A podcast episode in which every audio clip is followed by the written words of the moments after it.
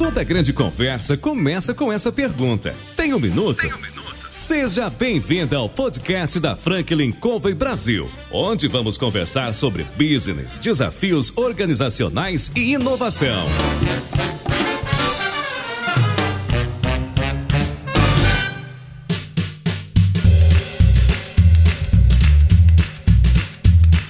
Nome é João Palmeira, eu sou consultor sênior da Franklin Covey Brasil e eu estou aqui para entrevistar os CEOs, presidentes de diretores das mais importantes empresas no Brasil da atualidade. Nosso programa traz empreendedores e pessoas que de alguma maneira podem contribuir compartilhando as suas experiências de vida com conselho e trazendo histórias do dia a dia. Nós ligamos aqui para o João Marques da Indoc e pedimos a ele se ele teria um minuto. E o João nos disse que sim. Sim, claro. João, prazer estar aqui com você. Nós gostaríamos de, nesse bate-papo, conhecer um pouco da empresa e conhecer um pouco de você. A Indoc é uma empresa de mobilidade global ou imigração profissional. Ela atua no mercado há mais de 36 anos. Eu tenho, tive a oportunidade de começar a imigração com 17 anos de idade. Me apaixonei, gostei, resolveu parte dos meus problemas na época e percebi que eu tinha a oportunidade de resolver os problemas futuros. E constituí a empresa com 23 anos de idade. 23 anos de idade, você começou a empreender? Comecei a empreender pelos bons conselhos das pessoas com idade bem acima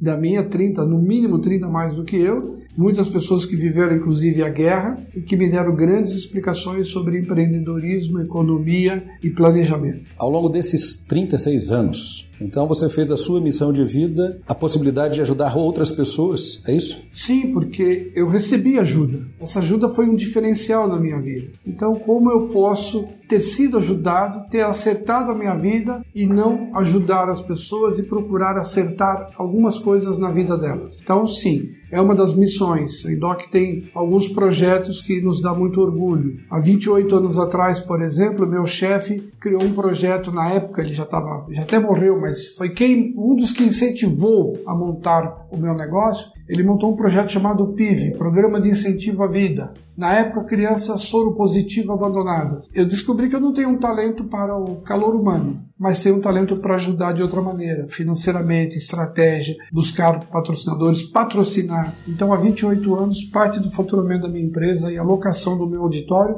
é 100% doado para o PIB. Que bacana. As pessoas conhecem Endoc e algumas estão conhecendo agora. Eu gostaria que você falasse a essência, o que a Endoc faz hoje no Brasil e no mundo. A Endoc é uma empresa que é especializada na imigração laboral. Estrangeiros que vêm trabalhar no Brasil por grandes companhias ou médias companhias. Nós cuidamos da imigração, do visto, da documentação, da casa para eles morarem, da escola para os filhos, do treinamento cultural, porque o Brasil é um dos países mais fechados do mundo, muito embora ele pareça ser aberto, mas o Brasil, por números, vamos aos números que é sempre bom. Em 1900, o Brasil tinha 17 milhões de habitantes, 1 milhão e 100 mil estrangeiros. Atualmente, 208 milhões de habitantes habitantes, 1 milhão e 100 mil estrangeiros. Então, o Brasil é o país mais fechado do mundo. Então, o estrangeiro que vem aqui trabalhar, ele tem dificuldades de, se, de entender. O brasileiro abraça, o brasileiro marca um horário e não vai. Existem tantas diferenças culturais que nós preparamos esse estrangeiro para ele poder entender e fazer o negócio dele funcionar. Ele entendendo a cultura, ele consegue fazer o negócio dele dar resultados, gerar mais emprego e riquezas. E também aos brasileiros que vão ao exterior, porque também quando um brasileiro numa grande companhia é transferido para o exterior, se você não prepara ele, quantos brasileiros, na época do, do, do, do, plano real, quando nós tínhamos uma grande inflação, foram transferidos para grandes empresas internacionais e tiveram gravíssimos problemas por comportamento. Porque o que aqui para nós pode ser normal, lá não é aceito. E a punição é muito forte: beber, dirigir. Hoje ainda tem um pouco mais de rigor, mas esse rigor lá já é há 30 anos. Lá o cara batia, machucava a pessoa, ficava encarcerado dois anos para depois discutir o tema. Esses brasileiros, quando eram transferidos, nós também preparávamos ele: olha, você vai morar em Nova York, você vai morar no Peru, você vai morar na China, olha, as regras locais são essas e você tem que se comportar como cidadão normal. Se você for viver como você vive aqui, que você faz as suas trebulias e, e tem uma lei, uma cultura que te favorece, lá não tem. A cultura lá é sim, sim, não, não, mas um é dois. É a preparação do estrangeiro para nos entender e dos brasileiros para entendê-los. Senão, você faz uma transferência não é fator de sucesso, com grandes prejuízos. Quando a gente olha para esse trabalho com expatriado, pensando, por exemplo, no indivíduo comum, alguém que eventualmente saiu do país dele né, e veio para cá. Enquanto você está comentando isso, eu lembro que recentemente eu vinha, eu fui visitar meus filhos na Califórnia e voltando eu parei e fiquei um voo e um rapaz, me parece, do Oriente Médio, não sei exatamente dizer qual era o país dele, sentou do meu lado e começou a puxar conversa. E nós conversamos por uns minutos e ele quis saber se eu poderia ajudá-lo a vir para o Brasil, para tentar a vida aqui, porque ele, a, a família dele estava num lugar é, em que, como no Oriente Médio, né, a gente vê muitas guerras, e ele até colocou a esposa para eu ver no telefone e quis uh, que eu pudesse dar a ele algum conselho se Brasil ou Canadá. Né? E eu, sinceramente, eu disse a ele: eu não sou a pessoa mais indicada, mas eu posso contar um pouco do Brasil para você. Eu fico imaginando, se eu tivesse tido a oportunidade de ter te conhecido, não é? A questão de dois ou três meses atrás, que é quando estava lá, talvez tivesse indicado. Esse é um trabalho que a Indoc faz? Como é que é isso? A Indoc faz um trabalho um pouco diferente, porque ela trabalha para as empresas que aqui já estão instaladas. Então, a empresa já transfere essa pessoa de fora ou ela entrevistou entrevistou e contratou essa pessoa para vir trabalhar. Então é preciso ter um contrato de trabalho, tanto daqui para fora como de fora para cá. Exatamente. Então ele é um, ele é um transferido. Entendi. Como trabalho profissional. Depois ela tem um trabalho de responsabilidade social que vai nesse viés, que é o trabalho com refúgio. Mas como trabalho profissional onde a Endoc ganha o dinheiro é justamente organizar a vida dessa família para que eles possam aqui chegar, produzir dar resultados e ter o resultado do seu negócio ampliado no Brasil. Alguém que queira empreender, por exemplo, também seria o caso? Também, também. Muito embora o Brasil é um país é, muito fechado para o empreendedor. O Brasil tem uma legislação e uma cultura fechada. A quantidade de empreendedor que o Brasil perde, perdeu, principalmente para a crise dos últimos cinco anos. O Brasil recebeu uma média de 600 a 700 empreendedores por ano, startup. Lamentavelmente, isso caiu para 30. Nossa. Quer dizer, 600 já era um número para um país desse tamanho, era insignificante, era nada, nada. 50, 50 deveria ser por dia, startup. Mas esse número caiu em função da insegurança jurídica e dos alto custo Brasil, o famoso custo Brasil. O que é um desafio, né? Nós temos muito para crescer, mas infelizmente esse custo ele atrapalha. Ele é um custo visível e invisível, porque a pessoa quando ela chega com as surpresas que são agregadas ao seu dia, ela ainda consegue sobreviver, mas a insegurança jurídica é um ponto difícil de ser superado, porque as atividades econômicas você, como empreendedor, sabe do, do da gangorra e da balança. Mas a insegurança jurídica ela não está escrita, ela acontece. Você tem órgãos públicos que não seguem, não tem padrão. O Brasil não é um país que tem regras claras. Cada órgão público é uma autoridade. Você vai numa CETESB, a, órgão, a autoridade é dela. Você vai na prefeitura, é dela. Você vai na Polícia Federal tirar um documento, é dela. Vai na junta comercial, é dela. Então, não é que os órgãos se comunicam e falam: olha, nós precisamos isso. Para você empreender, é isso. O imposto é isso, a regra é isso, demora tanto tempo. Não. Cada um se sente no direito de, de, de, de impor a sua regra. E como não são regras escritas, aí quando você apresenta, fala: olha, tá pedindo o teu passaporte, teu documento de identidade, o contrato de locação, mas poderá pedir um plano de investimento, poderá pedir um plano de contratação, poderá pedir dizer, coisas que você tem como empreendedor. Mas o cara que tem do outro lado não sabe analisar. Por ele não saber analisar, ele faz exigências completamente infundadas, põe regras infundadas que afastam o empreendedor. É uma grande pena isso, né?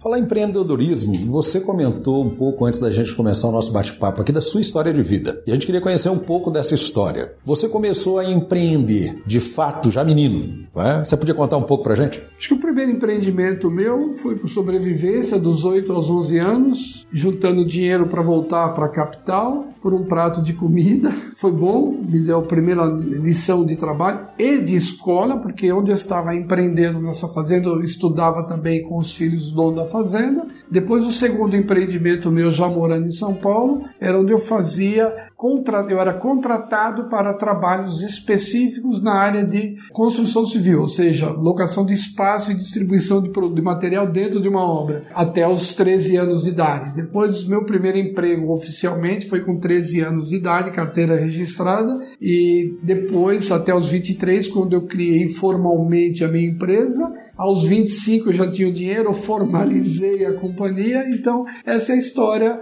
de, de empreendimento. Depois disso, é, sempre gostei muito de empreender, principalmente com valor de trabalho, valor ético, pesquisa de mercado. Adorei sempre muito planejar e, acima de tudo, economizar. Eu falo muito sobre, eu sou muito convidado para falar sobre empreendedorismo. Eu tenho duas comparações. O empreendedor americano, ele acorda duas horas mais cedo, dorme duas horas mais tarde. Todo núcleo de sociedade que ele convive, ele tem de um jeito ou do outro que girar em torno das ideias ideias no negócio dele e ele economiza 50% do que ele ganha no mínimo. O empreendedor brasileiro, ele acorda pelo menos 30 minutos antes, dorme 30 minutos depois, ele faz todo esse planejamento dentro do negócio, mas ele não consegue fazer tudo girar em torno do negócio, ele consegue se dispersar um pouco, mas isso ainda dá certo. Se ele economiza 30% do que ele ganha e se ele não muda o perfil familiar dele quando ele começa a ter dinheiro, aí ele é um bom empreendedor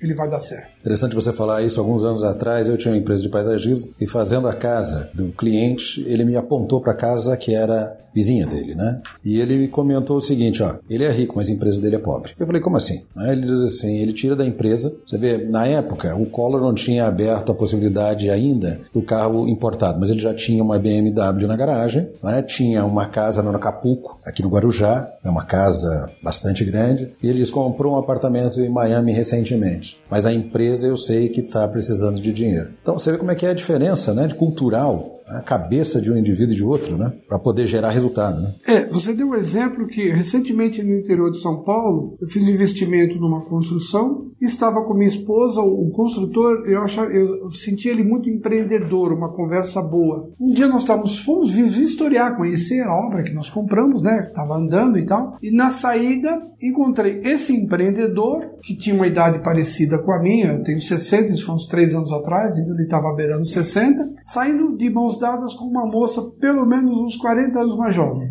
Falei para minha esposa, princípio do fim. Não demorou um ano, ele quebrou. Efetivamente, não que não possa mas esse é um dos problemas do empreendedor. Quando ele começa a ter capital, ele compra o carro, ele não planeja, ele, ele descapitaliza totalmente o negócio dele em função daqueles sonhos que ele poderia se organizar para ter. O carro, a namorada, aquilo que ele quisesse. Mas ele, efetivamente, quando ele começa a desguarnecer o estoque dele em função de um suposto prazer, um suposto direito, que nós falamos muito isso. Mas eu trabalhei, eu tenho direito direito para isso, você tem direito para isso. Mas não esquece que empresa pobre, empresário rico não combina. A empresa é rica e sustenta o empresário. Até porque, vamos pegar um exemplo no Brasil dos últimos cinco anos. O Brasil vive, viveu a pior crise dos últimos 100 anos. Não tenho dúvidas. Não tenho dúvida que estou falando, mas vamos aos números, que eu sempre gosto de números. Números não mentem. O Brasil em 2011 para 2012, ele trouxe 29 mil cérebros, pessoas altamente qualificadas pelas companhias, 48% óleo e gás. Em 2017, 10.900. Encolheu 65% pessoas qualificadas. Que o que vem fazer as pessoas qualificadas? Novos projetos, novas tecnologias, treinamento, novas fábricas, nova implantação de desenvolvimento de estrutural, desde a tecnologia agrícola até telecomunicações e tecnologia de informação. Esse país encolheu 65%. Traz isso dentro da atividade. Vamos a um número mais interessante ainda. Por que, que o Rio de Janeiro vive o que vive? Nessa crise que eu estou falando, o Rio de Janeiro demitiu 500 mil pessoas, salário médio de 8 mil reais. 500 mil pessoas, salário médio de 8 mil reais, afetou 2 milhões de pessoas assim de cara com consumo, com distribuição de riqueza. Isso explica-se. Isso é meio bilhão de reais fora da economia no ano. Pois é. Isso aconteceu. É, são números. É, e as pessoas não entendem que como é que você sobrevive numa crise? Você tem que ter capital, a empresa tem que estar sólida. Empresa sólida padeceu. Empresa, empresa não sólida quebrou. Isso é, é, é simples. Olha a quantidade de placas de aluga-se, de vende-se, em todo lugar que você vai. É, é verdade que uns tempos para cá há uma melhora, não significativa, mas há uma melhora. Mas era triste de você olhar em qualquer cidade, em qualquer estado desse país, que você andava, qualquer rua, quantidade enorme de placas. Aluga-se, vende, aluga-se, vende. Quando não tinha as duas placas. Sabe, eu estava em junho, agora na África. Eu fui à África do Sul e a Moçambique. fui a Moçambique para dar um treinamento para a MRV. A MRV é um, uma empresa que foi foi instituída com a ExxonMobil, duas empresas, outras estrangeiras, uma chinesa, uma italiana e o próprio governo de Moçambique, porque eles têm lá a possibilidade de ser o segundo maior produtor de gás do mundo. Só de possibilidade de entrada de vistos, eles fizeram um pedido de 100 mil vistos. Então, quando você fala assim, olha, cabeças é, entraram aqui 29 mil, eles têm 100 mil lá para uma única empresa, uma única, pensando nos próximos anos. Eu vou te dar um outro número interessante. Eu falo isso, as pessoas torcem muito o nariz comigo, porque porque quando eu falo que o Brasil é um dos países mais fechados do mundo, ele é.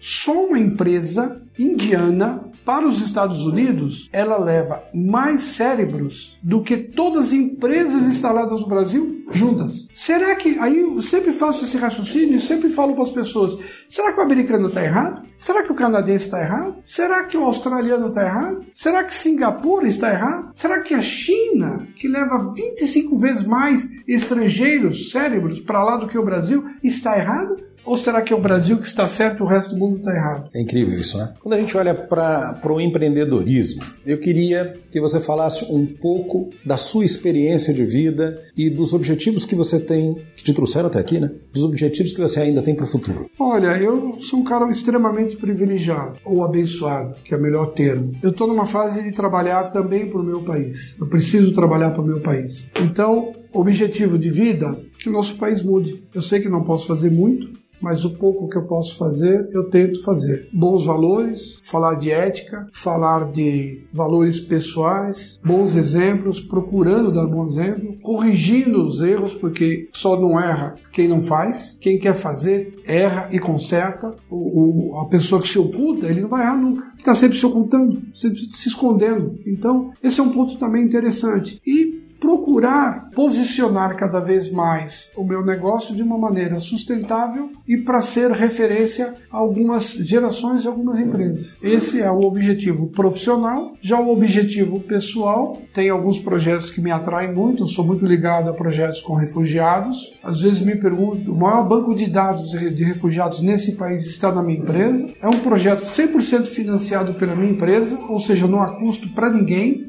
Eu tenho muito medo de receber dinheiro dinheiro, de doações ou de outra maneira, em que o dinheiro é uma coisa maravilhosa, mas você precisa saber qual é o limite dele, o foco dele. Então, ao, quando eu criei esse projeto há nove anos atrás, eu criei para pensar em vidas, porque uma vida resgatada vale o mundo. Esse, é, essa é a minha é, indicação religiosa. Então, quando criamos esse projeto, às vezes perguntam para mim, João, você ajuda refugiado, mas não ajuda um brasileiro? Não, eu ajudo o brasileiro. Aliás, estando ajudando um refugiado, eu estou ajudando um brasileiro. As pessoas fazem cara de espanto e não pesquisam, mas eu vou aos dados e aos números, que sempre os números nos ajudam a tirar dúvidas. Dos 100 bilionários brasileiros, 12 foram refugiados. Esses 12 geram mais empregos do que metade das empresas europeias ou metade das empresas americanas juntas nesse país. Então tem histórias maravilhosas desses refugiados. Então, quando você ajuda um refugiado a si dar uma nova chance de vida para ele, porque ele não é refugiado, ele está refugiado. Ele fugiu para não morrer. Então, quando você coloca ele no mercado de trabalho, tem muitos empreendedores. Serão pessoas que vão gerar emprego aos nossos filhos, aos nossos netos. São muitos empreendedores que são referência para aqueles que querem empreender. Você quer empreender? Pega a história desses refugiados. Pega a história de, de, de, de grandes refugiados, Safra, Natura, Boticário, Cirela, Daicoval, eh, SBT, Casas Bahia, são todos refugiados. Olha a história dele. Sabe que era um outro período? É um outro período, mas se prepara, se qualifica, verifica quanto grama eles comeram, o, o, eu costumo dizer muito que um dos grandes segredos do empreendimento é você, do empreendedor, é você molhar a tua grama e deixar a grama do vizinho. Porque enquanto você olha a grama do vizinho, a sua está secando. Então, olha esses exemplos, traz para si, procura pesquisar um, um, nicho, vê como eles pesquisaram, porque muitos deles estão aí dando explicações dos seus, dos seus tombos e dos seus, eh, seus caminhares, seus levantar, e vai aprender também Muitos deles, olha, eu tive verdadeiros mestres. Um deles foi um judeu que fugiu do campo de Auschwitz e veio combater os alemães na costa francesa. Terminou a guerra, o Brasil não deixou o navio dele atracar, ele desembarcou no Uruguai e depois veio para cá de pau de arara naquela época, porque, né, 50, 60 anos atrás era pau de arara e montou um tremendo patrimônio, tremendas indústrias de inovação tecnológica nesse país. Se você ouvir as histórias de como ele empreendeu, porque ele chegou com o lenço, mas sem o documento. Como ele tinha o documento, ele não tinha o lenço. Agora, todos eles, quase todos eles, vieram em condições igual. A, o Serviço Educacional SEB, que é o maior serviço educacional privado desse país, o Chaim, ele era porteiro de uma escola em Araraquara. Tem 6 mil professores, 100 mil alunos. Tem escola dele que é ministrada em alemão e mandarim nesse país. Quer dizer, uma das, uma das escolas dele ele montou para nossos filhos poderem empreender. Esporteiro, Bedel. Vamos dar um nome mais interessante, porque na nossa época era Bedel. Porteiro, para quem não sabe, mas na nossa época universitária era o Bedel que cuidava de tudo ali, até do corredor. Quando você fala da sua vida, quando você fala da empresa, as coisas se misturam. Você disse que você é, tem um pé em Minas Gerais, né? Família né? veio de lá com a minha, particularmente. Nós gostamos muito de história. Quando você olha para a sua vida, conta para a gente uma história que marcou ao longo desse processo que você teve aí para consolidar a tua empresa, para fazer com que as coisas acontecessem. Já que você começou aos 23 anos de idade com, com a Endoc, como é que foi isso? Que momentos você compartilharia com a gente aqui? Olha, são vários, mas eu vou citar um muito interessante que ele marcou bastante. Eu estava. Primeiro eu atendi uma grande companhia francesa e chegou um executivo, já senhor, bem senhor, eu acho que ele não é mais vivo, ele já tinha, naquela época, uns 30 anos atrás, ele tinha mais de 60 anos. Chegou falando um português muito claro. Primeiro choque. Primeira vez que eu recebo um francês com aquele português, senhor. Aí eu fui checar, conversar com ele, bater papo e vi que ele era francês nato, não tinha um, um, sub, su, subparte de sua vida ligada ao Brasil. Então eu perguntei por que como é que o senhor chegou falando tão bem português? Ele falou: a missão que tenho aqui é uma missão de mudar o perfil do nosso negócio para os próximos. Já estamos aqui quase 100 anos e eu recebi uma missão de vir preparar para os próximos 100. Puxa, que bom! E como é que e começamos a, a, conversar sobre Brasil? Esse homem me deu verdadeiras lições sobre o Brasil. Falei, mas o senhor conhece coisas do país que brasileiros não conhecem, de cultura, as coisas. O senhor está tropicalizado, que era um choque para mim, porque com tantos estrangeiros que eu convivia, era o único que estava dando choque. Ele abriu a, a bolsa dele e falou: peça, peça para aqueles que se interessam pelo teu país ler Casagrande e Senzala. Falei, puxa, Aí fomos viajar. Estávamos em Foz do Iguaçu, resolvendo a documentação dele. Chegou na hora de embarcar, a, a Varig na época de overbook, tava, já estava em crise, e ele precisava embarcar naquele voo de toda maneira. Aliás, o voo anterior que nós estávamos foi cancelado, juntou dois voos. Obviamente que nós somos para isso de espera. E ele precisava embarcar porque ele tinha uma reunião de conselho para decisões importantes na manhã seguinte. Só tinha aquele voo. Ou ele ia ter que fretar avião, ia custar caro. Aí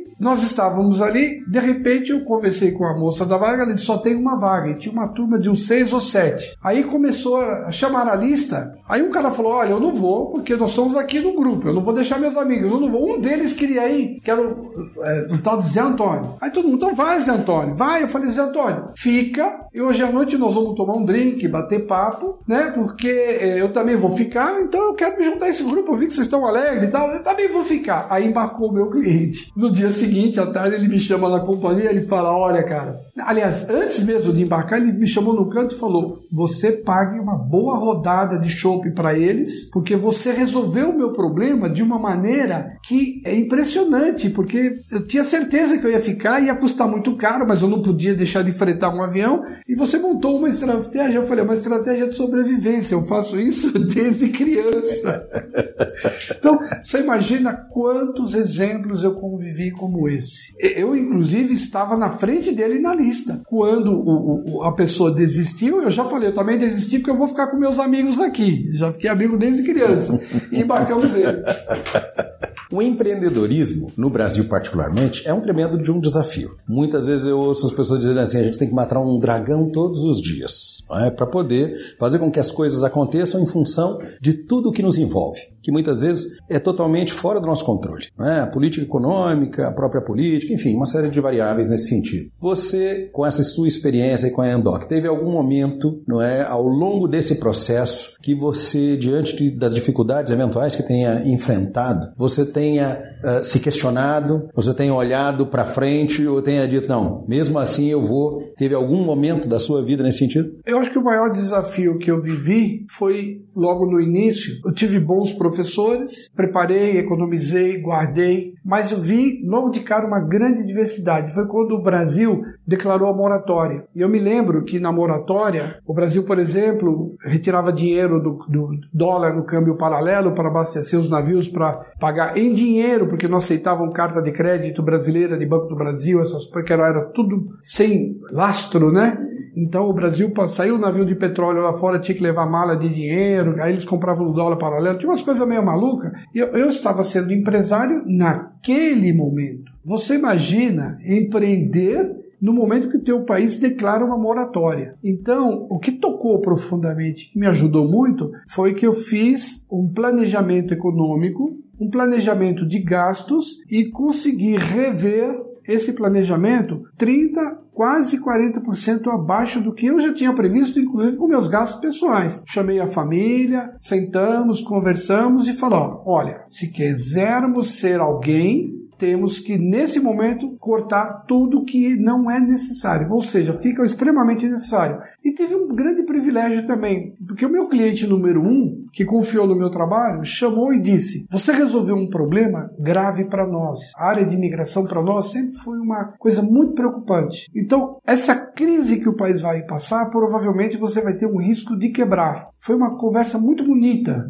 desse diretor dessa companhia. E ele disse: verifica qual é o custo que você precisa para sobreviver mensal por um ano. Se ele não for alto, eu te autorizo você emitir a nota e você compensa os serviços do ano seguinte. Até porque vai reduzir o teu trabalho. Quer dizer, foi um grande exemplo de parceria, de respeito e de confiança. Graças a Deus eu nunca precisei usar um centavo. Mas eu levei para ele planejamento, olha, eu preciso disso, ele falou: tudo bem, então, todo mês que você sentir que não vai dar, que você vai precisar, você emite uma nota, me avisa, traga. Eu já peguei a autorização do presidente da companhia, pagamos, porque nós sabemos que isso é um período e quando voltarmos, nós queremos que você continue nosso fornecedor, porque você resolveu um problema de anos nosso de insegurança jurídica e de compliance, ou de riscos, que na época não tinha essa palavra compliance. Olha que coisa bonita. Claro que eles também indicavam trabalhos, eles, eles passaram a indicar clientes para nós, justamente para fomentar uma empresa que estava começando. E eu me lembro da primeira reunião que eu tive com ele, que ele entrevistou, gostou, ele falou: Puxa vida, que bom, olha, vejo que você sabe fazer, vejo que você gosta, vejo que você está no jeito que eu estou procurando para resolver esse problema, porque ele considerava um problema grave, e era. Ele falou assim: Qual é a garantia que você vai fazer o trabalho? Eu falei: Se eu não fizer do jeito que falei, do jeito que nós combinamos, e no prazo que estamos estabelecido, o senhor não precisa me pagar nenhum centavo. Ele falou, então eu vou trabalhar com a tua companhia. Esse é um ponto marcante. O segundo ponto marcante, eu me lembro que em 1986 eu peguei uma lista de empresas alemãs. Eu fui na Câmara Alemã, peguei a lista e mandei uma carta para todas as empresas alemãs. Olha, eu sou empresário há dois anos, tenho aqui meus cinco clientes e gostaria de trabalhar para vocês. 86. 1990 me chama uma empresa alemã. Quatro anos depois, uma empresa enorme, indústria química. E o presidente tira da gaveta uma carta e diz: Você me mandou essa carta há quatro anos atrás. Bom, tua empresa não fechou, né? Não, não, não fechou. Você tinha aqui uma lista, você tem mais clientes? Tenho. Trouxe uma lista atualizada. Olha, já tenho 15. Que bom, então tua empresa passou de 5 para 15 todos esses anos. Ah, tá, me fala um pouco do teu trabalho. Pá, pá, pá. Ele falou, eu gostei, mas eu para te contratar, eu preciso ter uma referência alemã. Falei, então o senhor não vai me contratar, porque o senhor vai ser a minha primeira referência alemã.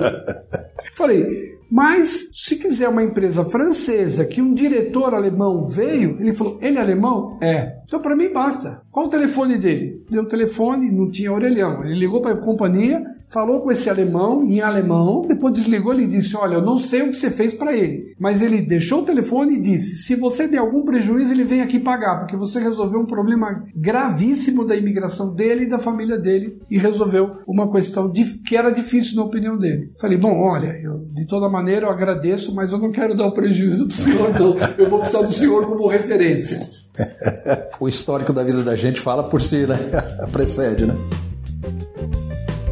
Quando você olha para isso, eu queria te dizer o seguinte: você tem mais de um minuto? Tenho. Eu queria que você pudesse compartilhar com a gente, nós que empreendemos no Brasil, aqueles que têm o sonho de empreender, e como você comentou, você começou a empreender num momento de moratória onde as, a situação é extremamente difícil, mas a persistência, talvez aí a competência, somado não é, a um trabalho árduo, fez com que você hoje, né, 36 anos depois, não é, você não está só no Brasil, correto? Você está espalhado aí por outros pontos. 26 países, negócio próprio, a sede na Flórida há 15 anos. Até por questões de compliance. As grandes companhias querem contratar uma companhia americana que segue as regras de compliance que lá já são aplicadas há mais de 20 anos. Que bacana. Quando você olha para esse histórico, o seu histórico e olha para o empreendedor, esse que está hoje lutando, que como nós conversamos, né, se você olha para os últimos dois anos, em alguns momentos aqui próximo a nós, Rebouças, por exemplo, nós vimos placas e placas de, de imóveis para vender ou para alugar. Eu cheguei a contar 12, não é? Do começo ali da Eusébio Matoso até o final ali da, ou início, melhor dizendo, da Rebouça. Ah, quando a gente olha para o momento atual e pensa aquele que está empreendendo, provavelmente enfrentando os desafios do empreendedorismo, aquele que quer começar. Diante da tua experiência, que conselhos você compartilha e que acha, que pontos você acha que são importantes para para essas pessoas? Primeiro ponto, planejamento. Papel custa mais barato. Então você pesquisar, desenhar, planejar, trabalhar os teus custos. Quando você fala de custo, você arruma muita confusão com todo mundo, porque ninguém quer discutir o custo. Ele acha que está tá dando lucro. Está tendo lucro? Que bom! Mas que resultado é esse? Planejamento tributário. Pô, mas isso daí é um problema do contador? Não, é um problema seu, porque vai sair do teu bolso. A questão da contratação de empregados, a contratação de parceiros, de fornecedor, a ética em cima disso, o teu ganho, a tua manutenção de vida, quanto vai custar a tua vida, ela não pode custar mais do que ela já vinha custando, ela deveria ir abaixo. Quando você tiver o dinheiro em caixa, como é que você vai fazer? Que esse é o grande problema. O dinheiro não é seu, é de uma companhia, mas eu sou o dono. Tudo bem? Não, não, não. A companhia é dona de você. Porque às vezes a pessoa fala assim: eu mando na minha companhia. Não, quem manda na companhia é teu cliente. E se teu cliente sente que você não é um bom gestor, ele procura um bom gestor. Atento às, às, concorrências, não esquece que a concorrência hoje é predatória, porque o cobertor ficou curto, então cada um quer pegar um pedaço maior desse cobertor. E se você não tem caixa, não tem planejamento, outra coisa interessante, vou cortar minhas unhas daqui a pouco, mas toda vez que eu corto as unhas a cada duas semanas no máximo, eu lembro que eu tenho que analisar todos os meus custos. Então toda vez que você corta as suas unhas, pare para pensar nos custos que você tem. Custos custos necessários e não necessários. Mimos não combina com o negócio. Você pode ter os teus mimos com o teu dinheiro naquele teu planejamento. A tua companhia não pode trazer a você aquilo que é dela. Ou então você torna ela muito rica, fecha, pega o teu dinheiro e vai desfrutar a vida. Não queira desfrutar a vida nas costas do teu negócio. O teu negócio tem que te remunerar. Todo trabalhador é digno do seu ganho, o empresário, o funcionário, mas ele tem que viver em função daquilo. E a empresa tem que ser sólida. Até porque, se nós tivermos uma crise pior nos últimos cinco anos do, do que, do, do, que em 100 anos, se você não tivesse capital, se você não cortar as unhas e os teus custos a cada 15 dias, não reavaliar, não tem capital que aguenta também. Então, até para tirar o capital para manter o teu negócio, você tem que ter planejamento. Ah, não, olha, esse esse mês não foi bem, nós vamos tirar da aplicação para pagar. Tudo bem, mas você já planejou o mês que vem o que você pode mexer dentro dos seus custos operacionais para você poder reduzir esse custo e não mexer de novo no capital? E se entrar o dinheiro com novos serviços, você vai repor? Ou você vai deixar, não, naquilo eu tinha um milhão, já tirei 100 mil, ainda tenho 900. Não, você tem que repor o capital da tua companhia. Então, eu diria que uma das coisas importantes é não sangrar a companhia, porque em um certo momento ela não tem mais o que tirar. Da crise, ela quebra. Razão de tantas placas, de tantos problemas é que as pessoas têm dificuldades em planejar. Essa crise, eu também fiz um grande planejamento. Olha coisa interessante, eu tenho uma companhia de 250 para 70 pessoas, de 36 sócios para 4 foi planejado, foi necessário. Não é que eu queria que as pessoas saíssem. Ninguém monta um negócio para reduzir. Claro que boa parte, o que nos ajudou muito foi a exportação dos serviços e a operação em outros países, que fez com que nós conseguíssemos reorganizar a distribuição do trabalho. Mas essa crise de uma queda de 65% da atividade, se não fosse um planejamento e, e um cortar de unhas semanal, dezenal no máximo, mexendo nos teus custos, avaliando teus custos, não cortar é, por cortar. Você tem que avaliar o que afeta o teu negócio, o que afeta a qualidade do teu serviço. Porque às vezes é comum você falar, vou mandar embora, tenho 250, vou mandar embora 25. Tá bom, você mandou 25 office boy e 10 motoqueiros. Tá, o que, que ele afeta no teu negócio? E o que ele afeta no teu custo? Às vezes, um gestor que não está performando pode ser o custo desses 25. Não que eu entendo que isso é uma, ah, é uma assistencialismo, tem que ter volume. Não, o negócio é para ter lucro. A questão humanitária é separada. Mas se a gente tivesse, não tivesse feito todas as avaliações financeiras, corte de gastos, replanejamento, busca de novas oportunidades, novos serviços, novas parcerias, seguramente teria tido mais dificuldade do que já passou. E coragem acima de tudo de fazer. E o que é mais importante, você, como eu, por exemplo, chegou um certo momento, olha coisa interessante. Eu gostava de desfrutar um pouco da vida, mas eu replanejei meus últimos cinco anos para o quê? Trabalhar mais, ganhar menos e esperar que as águas se movimentem favoravelmente. Quantas pessoas querem continuar vivendo a mesma coisa? Quantas pessoas têm coragem, empreendedor, de chegar na casa dele e falar: olha, os nossos três jantares por semana e a nossa viagem a cada 15 dias vai ser um jantar por semana e uma viagem a cada 30 dias. E o resto nós vamos segurar um tchan aqui para poder passar. Não, não. Parece incrível. Eu vi muitos empreendedores que eu conversava que na crise ele intensificou, porque no momento de crise você fica, você fica carente, você fica com medo.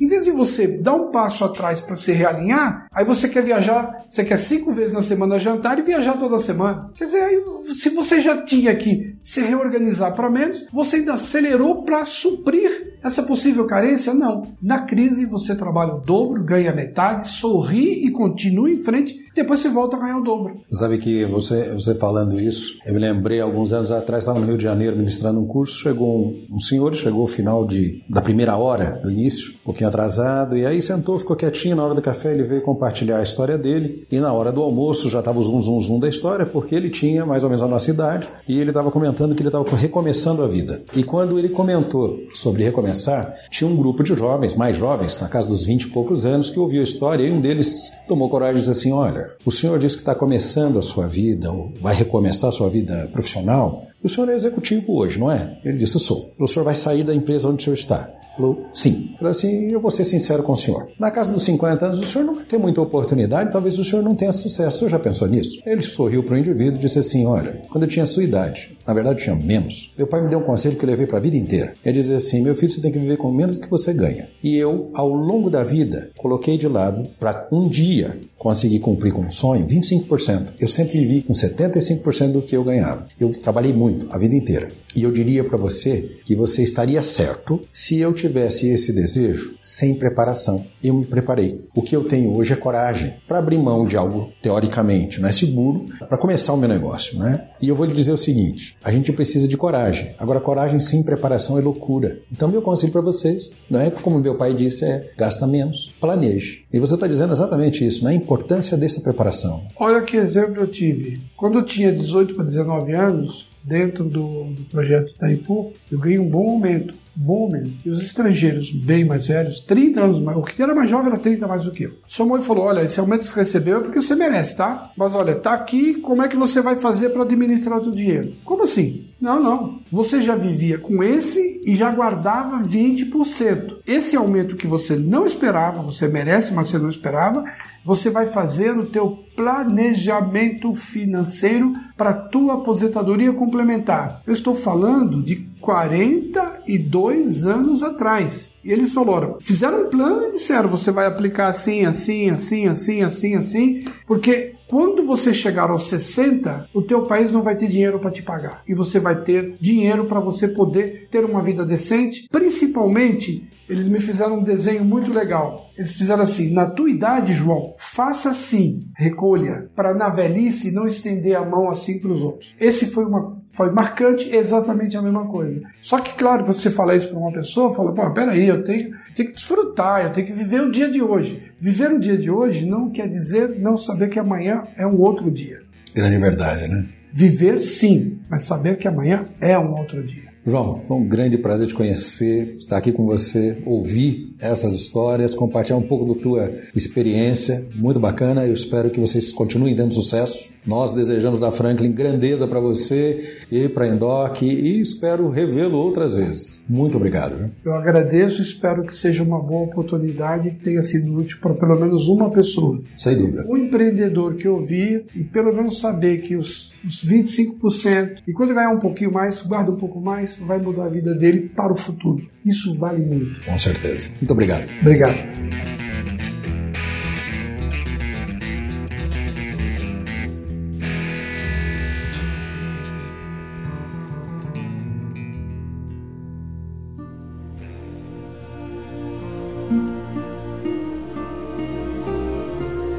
Pessoal, nós encerramos a entrevista aqui com João Marques da Indoc e como é, é de praxe, uh, geralmente a gente tem um bate-papo antes do início da gravação e nesse caso o João compartilhou parte da história de vida dele. É uma história bem interessante, ela na verdade não tem a ver com empreendedorismo, mas tem a ver com algo extremamente importante que é e que são as nossas experiências e as nossas experiências dão base para tudo que a gente se torna no futuro. Né? Então, diante disso, nós gostaríamos de compartilhar com vocês essa história. Ouçam, vocês também vão ficar impressionados. Um abraço a todos. A história é mais ou menos assim. Os meus antigos, 40, que são meninos, né? 43 anos atrás, os 53 anos atrás, os pais não se separavam, eles se deixavam. Você, você vai com o pai, você, você com a mãe, acabou. Então, os três menores foram morar com o pai lá em Minas. Eu era um deles. Com três meses, meu pai já estava morando com outra mulher, tia Vavá. Depois de uns três, três meses, eu tentei falar com ele, até que eu consegui falar com ele. demorou a soma entre recomeçar a vida e, e, e tudo, demorou quase seis meses. Aí é, ele falou: pai, preciso falar com o senhor hoje. Hoje não, amanhã amanhã. Preciso falar com o senhor. Não é como hoje, que não que chega, entra no meio, manda você calar a boca. Quando todo mundo cala a boca, eu quero falar. Mudou, mas, né? Aí depois de uns seis meses ele falou: hoje à tarde eu vou falar com você. Então, hoje à tarde, pai, preciso falar com o senhor. Falei, o que você quer? Falei, pai, com a minha mãe, o senhor bebia e tinha mulheres. Com a tia Vavá, o senhor continua bebendo e tendo outras mulheres. Eu não quero ser igual ao senhor quando eu crescer. O senhor não é minha referência. Eu quero ser educado pela minha mãe. Ele ficou da cor desse com o negócio do crachá, vou apanhar. Ele falou: não, não, o dia que você tiver o dinheiro da passagem, eu deixo você morar com a tua mãe. Tá bom, vou arrumar um emprego. Trabalho, arrumei emprego numa fazenda, trabalhei três anos, estudava, porque ainda bem que o dono da fazenda exigia estudar. Voltei e falei: pai, o senhor é um homem de palavra. Tá aqui o dinheiro da minha passagem. Quero ser educado pela minha mãe. Ele falou: Eu sou um homem de palavra assim. O primeiro fui para São Paulo e te deixa lá com a tua mãe. Quer dizer, foi assim. A segunda melhor história, que eu considero a parte educacional, minha mãe morreu analfabeta, mas era uma contadora de primeira linha. Depois, quando eu voltei a morar com a minha mãe, eu estudava de manhã, porque nessa fazenda eu estudava à noite com os filhos do fazendeiro. Trabalhava durante o dia. E, e, trabalhava tarde. Eu gostava muito porque era um trabalho de um pouco de empreendedor. Olha que maluquice. Eu saía da escola, almoçava, depois eu ia nas obras, a casa construindo, casa reformando. Aí eu chegava no dono da obra e falava que na realidade carregava o que eu podia, né? Porque não era que eu ia carregar 200 tijolos, mas eu carregava todos, porque eu, era rápido, era empreitada. Eu te dou 20 reais para você levar tudo. Legal. Tinha que correr para faturar 20 no dia seguinte ou no outro lugar, né? Agora, eu me lembro que é, a parte importante disso foi quando um dia eu voltei da escola, acho que logo que eu voltei a morar com a minha mãe, falei, mãe, a professora não me tratou bem. Ela falou, como assim? Não me tratou bem. Antes que eu explicasse, ela me pegou pelas duas mãos, levantou, pegou o chinelo e pá, pá, pá, pá, na bunda. Depois desceu e disse: Nunca terá razão quando for um professor. Repete três vezes. Nunca terei razão. Nunca terei razão quando for um professor, nunca terei razão. No dia seguinte, mãe, estou indo para a escola. Eu vou com você. Não precisa, eu vou com você. Sentei, a minha mãe falou com a professora, olhou para mim e foi embora. Quando eu cheguei em casa, antes de ir para minha empreitada, tomei uma surra memorável.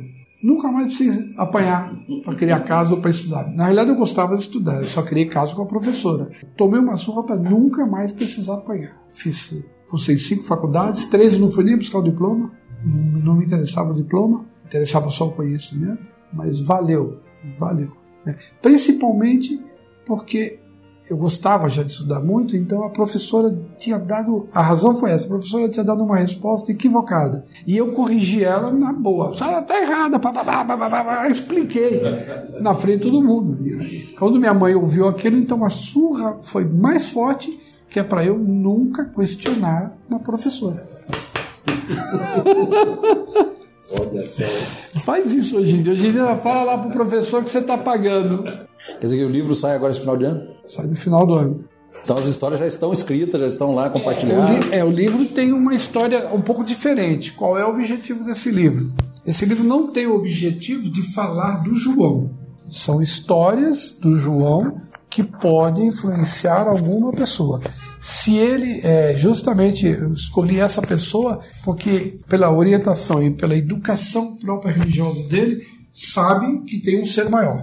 Então não pode elucidar a pessoa. Se eu falasse as minhas histórias, talvez eu fosse até ficar um pouco famoso, mas não é esse o objetivo. O objetivo dele é uma pessoa ler e falar, eu posso. Esse é o objetivo do livro. Se uma pessoa ler e der certo, já está atingido o objetivo do livro. Bacana. Quantas histórias pretende colocar ali? Umas 15 histórias. Tem histórias desde o meu dois, dois meses de vida, que eu caí do primeiro andar dos braços da minha irmã, até os dias de hoje, contada por ela, porque já eu chorava muito, então ela fazia assim na janela, eu caí.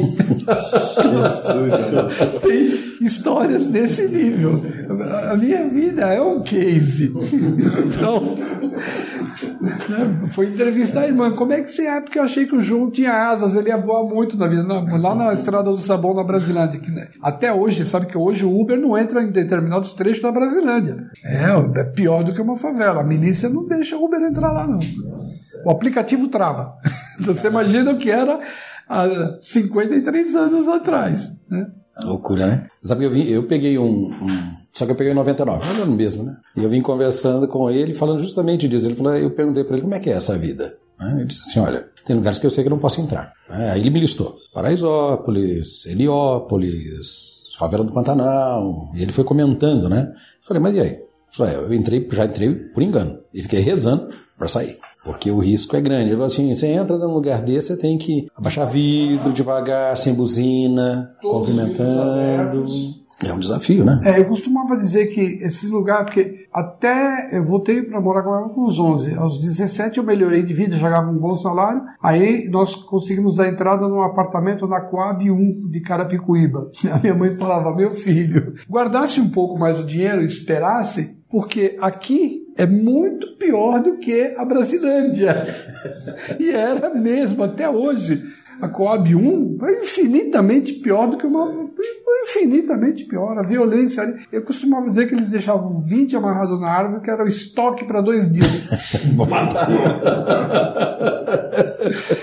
Mas aí tem uma história simpática, né? Quando eu ia para casa, eu me lembro que os, os, ladrões no trem, antes de pegar o ônibus, e quando acabava o, o trem atrasava, tinha que ir a pé da, da estação até a, o apartamento. Mas os caras paravam você no trem e revistavam, abriam a tua carteira contava teu dinheiro, né? E era comum, não tinha quase nada no bolso. Quando eu recebi o salário, eu mostrava para eles, ó, tá aqui, tá na meia. Você quer roubar? Pode roubar, mas eu vou comprar uma arma, eu vou concorrer com você. Aí eles falavam, não, você é um cara honesto, não vou roubar você. Já viu um ladrão que chama de honesto? Aconteceu várias vezes. Várias vezes. Era comum também eles falarem, olha, entre quando tinha o problema do trem, eles falavam: olha, vai ter um ponto aqui que você vai para lá, você fala tal nome, que eles já vão saber que você é, é identificado conosco. Eu falava o nome do Zé. Ou, oh, oh, pode, pode, pode, pode passar. Era uma senha. Uma senha para poder. Uma coisa que eu admirava, dessas partes ruins, mas eu admirava era o grande respeito que eles tinham com as mulheres, estudante. Uma menina naquela região que se engraçava com o menino, o cara para dar uma ficar com ela, namorar, transar, qualquer coisa, ele tinha que ter autorização superior. Porque se ele encostasse e soubesse que tinha tocado numa menina sem ter autorização, mesmo que ela quisesse, ele era dizimado. Nossa. Tinha que ter. Principalmente se tinha um caderno e um livro debaixo do braço. Aí, meu amigo, a mulher podia andar pelada que ninguém podia mexer. Não, coisa. Não era um. Era uma coisa surpreendente, mas eles tinham um código de, de conduta ali, não sei como é que eles chegavam a esse, essa matemática da vida, mas era impressionante. Eu moro do lado do estado do Morumbi. E lá tem o Paraisópolis, que é essa favela. E a, antes do PCC entrar e expulsar o dono da favela, tinha uma, um dono. E eu fiz trabalho voluntário lá por uns cinco anos, mais ou menos. E havia uma regra parecida, só que era casal. Se o casal brigasse e a mulher fosse reclamar, ele chamava um homem e dava uns conselhos. Se ela voltasse uma segunda vez, ele chamava e dava um ultimato. Se, ele, se ela voltasse uma terceira vez, ele provavelmente ia perder a vida. Era assim. É, eu apresentei uma proposta verbal, que não é o momento, a um, um, grande ministro que está no poder do governo atualmente. Eu disse a ele, sei que não é o momento, mas quando for possível, o senhor apresente uma proposta na Câmara dos Deputados que o homem, quando der um tapa numa mulher, ou der qualquer tipo de agressão, que a primeira audiência de custódia seja 30 dias depois. Prende o cara, daqui 30 dias vai na frente do juiz, o juiz dizer se ele vai ficar, se ele vai soltar. O, o que vai. Eu falei para ele, é, Emeritíssimo é, Ministro, o senhor vai notar a quantidade de homens com a cara inchada e vermelha. Porque agora que ele levantar a mão e ele ter consciência que ele vai ficar 30 dias numa cela com várias pessoas sabendo que ele bateu numa mulher, ele vai começar a esbofetear ele mesmo. Então ele vai ficar de cara inchada, olho roxo.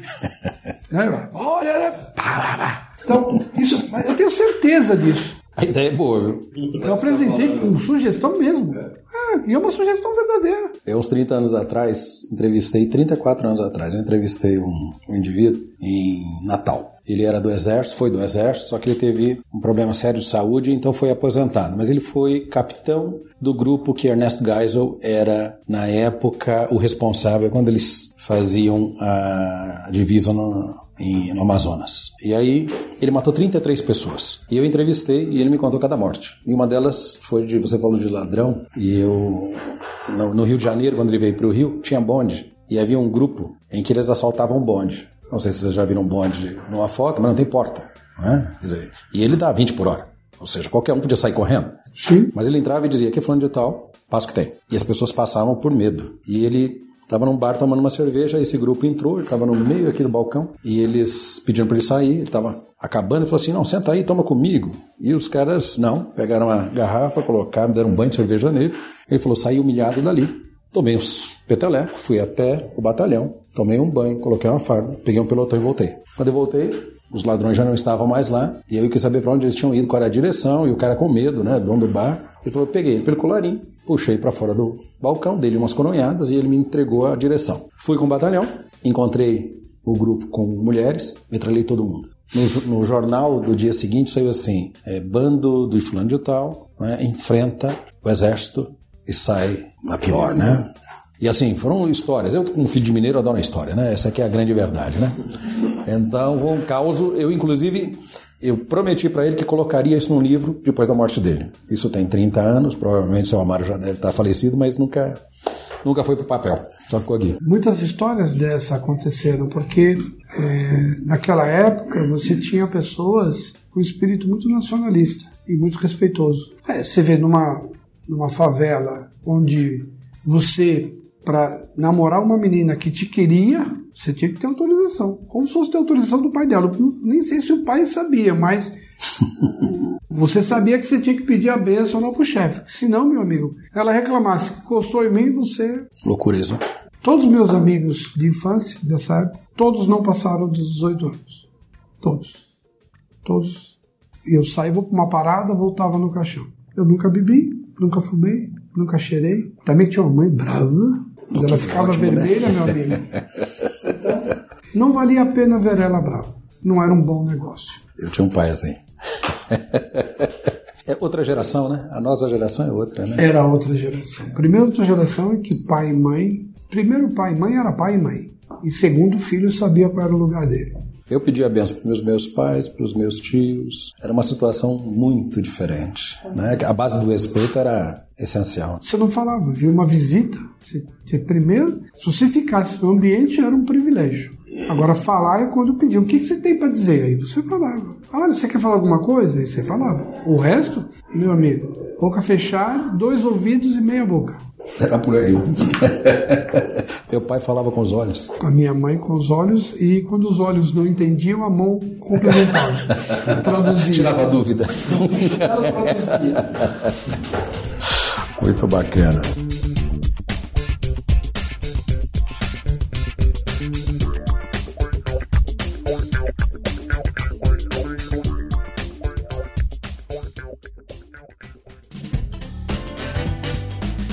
Você acabou de ouvir mais um episódio do Tem um Minuto. Oferecido pela Franklin Covey Brasil, uma empresa global que ajuda outras empresas a alcançarem resultados que requerem grandes mudanças no comportamento humano. Venha conhecer nossas soluções customizadas para os seus desafios organizacionais.